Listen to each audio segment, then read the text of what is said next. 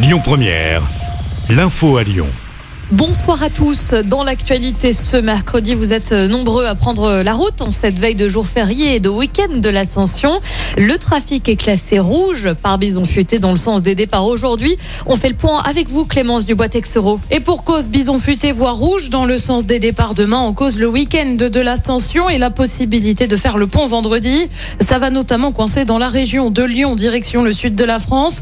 Des perturbations sont à prévoir sur la 7. Bison Futé recommande d'ailleurs d'éviter l'axe jusqu'à 22h ce soir, mais aussi sur l'A9 entre Orange et Narbonne. Ce sera encore le cas demain. Il est recommandé de partir soit très tôt le matin ou à l'inverse en toute fin de journée. Et la galère n'est pas terminée puisque ça va coincer dans le sens des retours.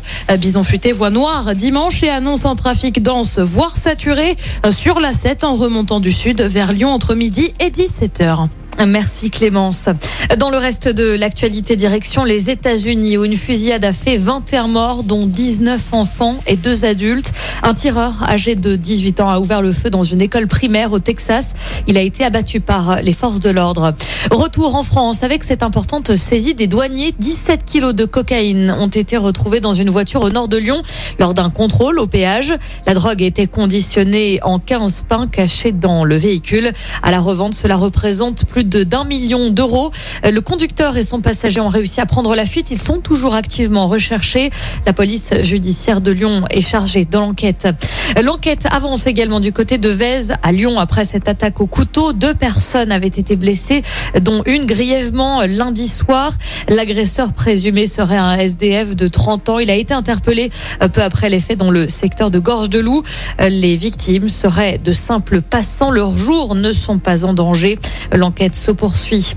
La région Auvergne-Rhône-Alpes vient tout juste de voter un plan de solidarité pour les festivals, une annonce qui intervient en pleine polémique sur la coupe des subventions au secteur de la culture. Ce vote comprend la constitution d'un fonds de secours doté de 500 000 euros à destination des festivals qui connaîtraient des difficultés pour franchir le cap de la crise sanitaire.